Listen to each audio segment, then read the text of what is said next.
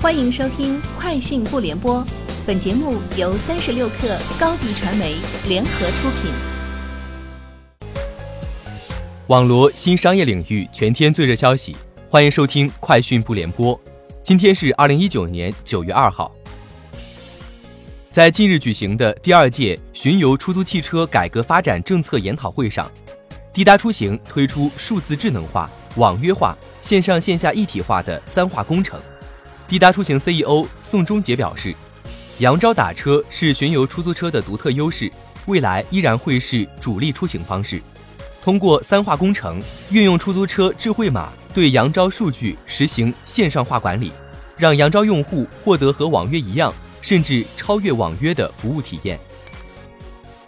据外媒报道，二零一九年上半年，特斯拉在全球交付了十五万八千二百辆汽车。保时捷交付了十三万三千八百四十八辆。特斯拉目前市场上有三款车型，即 Model S、Model X 和 Model 3。保时捷有五款核心车型：保时捷718、保时捷911、Panamera、卡宴和小卡宴。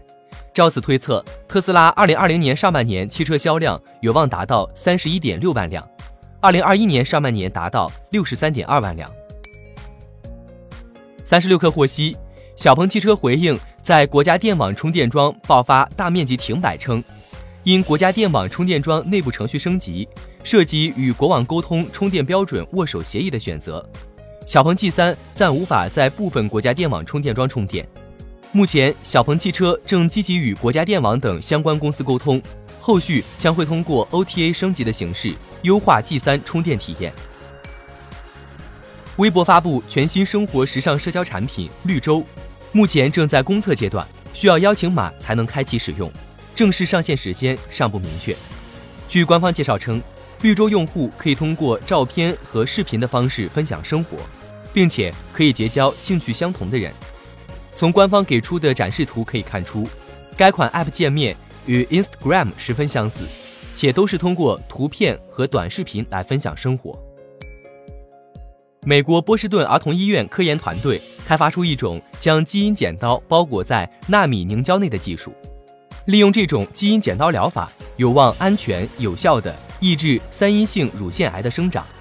据介绍，被誉为基因剪刀的 CRISPR 基因编辑技术，能精确定位并切断 DNA 上的基因位点，可以关闭某个基因或引入新的基因片段，从而达到治病目的。三十六氪获悉，网易公益教育项目。在四川省攀枝花市延边中学举行。据官方介绍，包括延边中学在内的十余个县超三百所学校将正式开设网课班。通过网易公益教育平台，同学们将学习来自成都七中等名校的同款课程和美育艺术课程。二零一八年十二月，丁磊决定出资一亿元支持更多学校落地网课模式，网易公益教育项目由此正式启动。